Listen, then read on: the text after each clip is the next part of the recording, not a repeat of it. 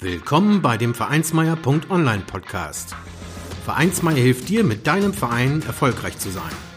Wir schauen, was erfolgreiche Vereinsarbeit ausmacht, welche Tipps und Tricks Erfolg versprechen und wie du mit deinem Verein Erfolg hast.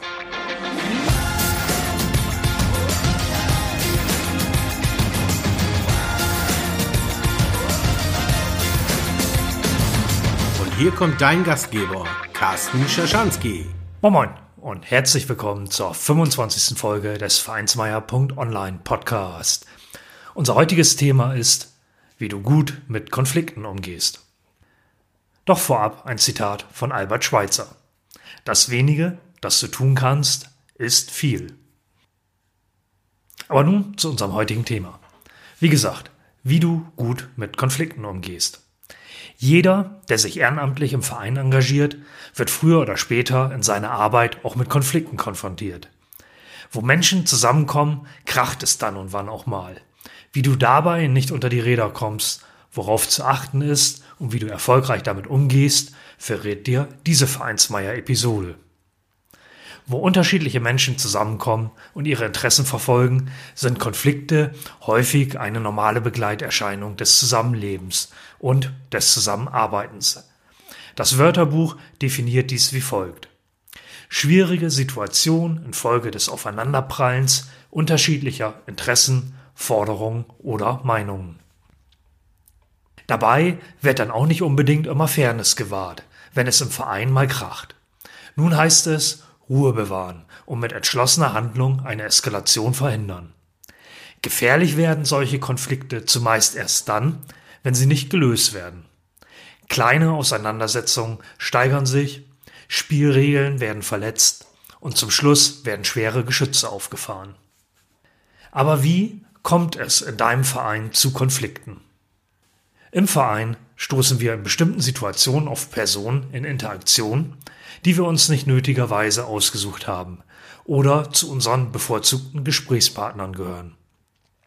Auch können dort unterschiedliche Interessengruppen aufeinandertreffen. Gerade in der Vereinsarbeit kommen dann auch noch persönliche Befindlichkeiten dazu. Wie in der Definition des Wörterbuchs aufgezählt, kommen dann bei den Menschen noch unterschiedliche Interessen, Forderungen und Meinungen dazu. Die Sichtweisen weichen voneinander ab, die Erfahrung vielfach ebenso, wie auch die persönlichen Einstellungen. Dies sorgt schnell dafür, dass sich die Akteure nicht mehr ordentlich verständigen können. Ist dies über einen längeren Zeitraum der Fall, leidet am Ende auch noch die Beziehungsebene darunter. Ein Klassiker im Vereinsleben ist die Konstellation, dass eine Person oder eine Gruppe Neues entwickeln und durchsetzen möchte, eine andere Person oder Gruppe allerdings am Bekannten oder Vertrauten festhält und sich gegen Änderungen sperrt. Ich denke, ihr Ehrenamtlichen da draußen kennt das aus eurem Vereinsleben. Kritisch wird es immer dann, wenn die beiden Konfliktparteien aus größeren Gruppen bestehen. Das kann dann eskalieren und auch Mannschaften oder gar den ganzen Verein auseinanderreißen. Grund genug also, sich damit auseinanderzusetzen und solche Konflikte nicht schwelen zu lassen. Welche Arten von Konflikten können dir im Verein dabei begegnen? Wie in Partnerschaften und Beziehungen auch, kann es auch unter Vereins- und Mannschaftskameraden zu Beziehungskonflikten kommen. So etwas kann lange andauern und unfair ablaufen. Bedürfniskonflikte wiederum entstehen, wenn beispielsweise der eine was tun und der andere seine Erholung haben will. So etwas kann zwischen Trainer und Mannschaft, aber auch Vorstand und Mitglied entstehen. Bei unterschiedlichen Ansichten zu den wichtigen Dingen des Lebens kann es zu Wertkonflikten kommen. Der eine bewertet die sportliche Leistung höher, der andere das soziale Engagement im Club. Der eine die Arbeit auf dem Vereinsgelände, der andere die Zeit mit der Familie. Wenn es bei unterschiedlichen Vereinsmitgliedern oder Gruppen Disput über den richtigen Weg zum Ziel gibt, dann nennt man das Ganze einen Methodenkonflikt. Machtkonflikte brechen dagegen dann aus, wenn jeder meint, das Sagen haben zu müssen. Und wenn die Mittel knapp sind, dies können beispielsweise das Sportgerät, die Sportplätze oder auch Vereinsgelder sein, dann handelt es sich um einen Verteilungskonflikt. Aus was für Gründen entstehen Auseinandersetzungen in der Mannschaft oder im Verein? Auseinandersetzungen und Streits entstehen bei unzureichender Führung, die weder zu dominant, aber auch nicht zu unsicher sein sollte. Intoleranz gegenüber anderen Vorgehensweisen setzt Abweichler unter Druck. Ungleiche Behandlung sorgt für Unzufriedenheit. Unklare Hierarchien wiederum führen dazu, dass nicht klar ist, wer wem was zu sagen hat. Durch neue Rangordnung beispielsweise werden alte Mitglieder vor den Kopf gestoßen. Mangelnde Unterstützung sorgt dafür, dass sich Vereinskameraden womöglich alleingelassen fühlen. Und Leistungsunterschiede können für Über-, aber auch Unterforderung sorgen. Eine ungerechte Arbeitsverteilung kann ebenfalls Unzufriedenheit befördern. Das Nichtberücksichtigen von Stärken und Schwächen, beispielsweise beim Sport, sorgt für Ungemach, wenn Spieler auf falschen Positionen eingesetzt werden. Ebenso können ungünstige Teamzusammensetzungen für Konflikte sorgen, wenn bestimmte Personen einfach nicht miteinander können. Und bei den ehrenamtlichen Helfern können schwierige Arbeitsbedingungen bei unzureichender Ausstattung und Räumlichkeiten zu Frustration oder Missmut führen. In einem lebhaften Verein gibt es also einen ganzen Cocktail von möglichen Gründen für Konflikte. Bei welchen Anzeichen von Konflikten solltest du aufmerksam werden? Bei angespannter Stimmung und rauem Umgangston deutet ein solches Reizklima auf einen Konflikt hin. Anzeichen von Desinteresse wie Lustlosigkeit und Gleichgültigkeit bei Vereinsmitgliedern oder ehrenamtlichen Mitarbeitern sind ebenfalls warnende Anzeichen. Widerstand in Form von Aufsässigkeit und andauernder Opposition, wie auch alles und jeden in Frage stellen, sollten die Alarmglocken klingen lassen. Sturheit und rechthaberisches Verhalten bei Teammitgliedern können ebenfalls von Konflikten zeugen. Aber auch Rückzug und zunehmende Abwesenheit können in Konflikten im Verein begründet sein. Schlussendlich, aber dafür muss man sicherlich sehr feinfühlig sein, kann auch ein überangepasstes Verhalten und Scheinfreundlichkeit ein Signal von schwelenden Konflikten sein. Zieht hier aber bitte nicht vorschnell falsche Schlüsse. Ein Gespräch kann Klarheit verschaffen. Führt denn ein Gespräch immer zur Lösung des Konfliktes?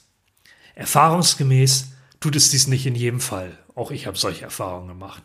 Das klappt nur dann, wenn bei den Gesprächspartnern Machtspiele, Unterstellungen und gegenseitige Vorwürfe strikt unterbleiben. Es geht um eine Lösung, nicht um Schuldzuweisung. Ohne diesen Ansatz klappt es nicht. Nur mit diesen Regeln und disziplinierten Verhalten im Gespräch besteht Aussicht auf eine Lösung. Wie gehst du vor, wenn du selbst an Konflikt beteiligt bist? Verschaffe dir Klarheit über deine Gefühle und bringe das Problem auf den Punkt. Üblicherweise macht es nicht viel Sinn, Konflikte auf die lange Bank zu schieben. Hier geht es nicht darum, Konflikte zu vermeiden, sondern sie zu lösen. Spreche den Konfliktpartner an und stelle dar, was dich stört. Dabei greife ihn nicht an und dränge ihn nicht in die Defensive. Angriff und Verteidigung in stetiger Wiederholung machen hier keinen Sinn. Und Aggression müssen sowieso strikt vermieden werden. Stattdessen sollten die eigenen Empfindungen und Gefühle angesprochen werden. Gerade bei Konflikten zwischen zwei Personen sollte hier auch das Vier-Augen-Gespräch gesucht werden, um den Konflikt nicht und schon gar nicht vor anderen eskalieren zu lassen. So kann sich jeder aussprechen und beide Gesprächspartner haben hier die Möglichkeit, auch ihr Gesicht zu wahren. Was ist die Basis für eine Lösung? Um einen Lösungsansatz zu entwickeln, solltet ihr schauen, wo es bereits eine gemeinsame Basis gibt. In welchen Punkten gibt es ein gleiches Verständnis? In welchen Punkten seid ihr euch einig? Sollte ein sinnvolles Gespräch zwischen den beiden Streitparteien nicht möglich sein, kann es Sinn machen, einen Mediator als Streitschlichter einzuschalten. Diesen solltet ihr aber nicht im Nahbereich unter den Mitgliedern suchen, da die Personen, die zu nah an den Streitparteien sind, am Ende dann doch Position zu einer dieser Parteien beziehen. Der Schlichter bzw. Moderator eines Lösungsgespräches sollte da unbedingt neutral und von beiden Parteien akzeptiert sein. Gibt es darüber hinaus weitere Erfolgsfaktoren bei der Konfliktlösung? Ja, die gibt es. Du solltest in deinem Verein unbedingt darauf achten, dass der Konflikt entschärft und nicht verstärkt wird. Die richtige Grundeinstellung und Gesprächsregeln sind hier wichtig. Löst das Problem und nicht die Schuldfrage, denn letzteres verhärtet üblicherweise nur die Fronten zwischen den Streitparteien. Zeigt Respekt und Toleranz im Gespräch. Nur das sorgt dafür, dass ein offenes Ohr vorherrscht und eine Bereitschaft zur Lösungsfindung da ist. Und vermeide unbedingt Verlierer. Wenn Rechnungen offen bleiben, bleibt die dauerhafte Lösung des Konfliktes ebenfalls offen. Dann solltest du das Ganze positiv sehen. Aber dazu jetzt noch ein paar Worte. Denn die Frage ist ja, haben Konflikte auch etwas Positives? Konflikten vorbeugen ist gut, aber so ganz vermieden werden können sie auch nicht immer. Das ist aber nicht schlimm. Sie unterbrechen den gewohnten Alltagstrott im Verein und bringen Dinge auf den Tisch, über die des lieben Friedens wegen vielleicht schon lange geschwiegen wurde. So aber bieten sie die Chance auf Verbesserung und eine Weiterentwicklung deines Vereines. Was kannst du selbst tun, um Konflikte zu vermeiden? Gerade wenn du in der Vereinsführung, dem Vorstand oder als Trainer oder Mannschaftskapitän unterwegs bist, kannst du einiges dafür tun, um Konflikte zu vermeiden. Schaffe ein positives Klima, in dem man über alles reden kann, niemand ausgegrenzt wird und unterschiedliche Denk- und Arbeitsweisen geschätzt werden. Klare Strukturen, präzise Anweisungen und nachvollziehbare Entscheidungen sorgen dafür, dass jeder weiß, woran er ist. Im Übrigen solltest du selbst mit gutem Beispiel vorangehen und ein Vorbild sein. Ganz wichtig. Und zum Schluss, vergesse nicht, dass gerade bei ehrenamtlicher Arbeit Lob und Anerkennung nicht zu kurz kommen sollten. Das schafft eine positive Atmosphäre und lässt Konflikte gar nicht erst aufkommen. An dieser Stelle nun wie immer noch ein paar Buchempfehlungen für alle, die sich tiefer mit diesem wichtigen Thema auseinandersetzen wollen. Die Links zu den Büchern findet ihr natürlich auch im zugehörigen Artikel, wie du gut mit Konflikten umgehst, auf vereinsmeier.online, aber auch in diesem Podcast in den Show Notes. Also dort sind die Links ganz komfortabel für euch auffindbar. Wie gelingt es, Konflikte konstruktiv zu handhaben und dabei souverän und wertschätzend zu bleiben? Welche Konfliktlösungsansätze gibt es? Regina Mahlmann liefert in Konflikte souverän managen, Konzepte, Maßnahmen, Voraussetzungen, das Handwerkszeug. Sie beschreibt die Ursachen von Konflikten, mögliche Verläufe sowie die konstruktive Handhabung. Konkrete Beispiele aus der Praxis runden die Inputs dieses Buches ab. Ein zweiter Buchtipp noch. Gleich ob im Beruf oder im Privatleben. Ganz ohne Konflikte kommen wir nicht durchs Leben. Eine rasche und allseits befriedigende Konfliktlösung wird, so die erfolgreiche Beraterin Ursula Wawzinek, immer durch die gleichen Muster blockiert. In ihrem Buch Vom Umgang mit sturen Eseln und beleidigten Leberwürsten, wie sie Konflikte kreativ lösen, erfährst du alles über die typischen Streitfallen und Abwärtsspiralen und wie du diese auflöst. Ganz zum Ende dieser Episode nun noch ein dazu passendes Zitat von Henry Ford. Suche nicht nach Fehlern, suche nach Lösungen. Schön, dass du dabei warst. Ich freue mich auf dich und die nächste Folge. Bis bald. Tschüss. Vielen Dank, dass du den Vereinsmeier.online Podcast gehört hast. Wenn es dir gefallen hat, hinterlasse doch eine 5-Sterne-Bewertung oder markiere Vereinsmeier.online bei Facebook, Twitter, Instagram oder Steamit mit einem Gefällt mir. Vielen Dank für deine Unterstützung und höre gern wieder rein, wenn es darum geht, in und mit deinem Verein erfolgreich zu sein.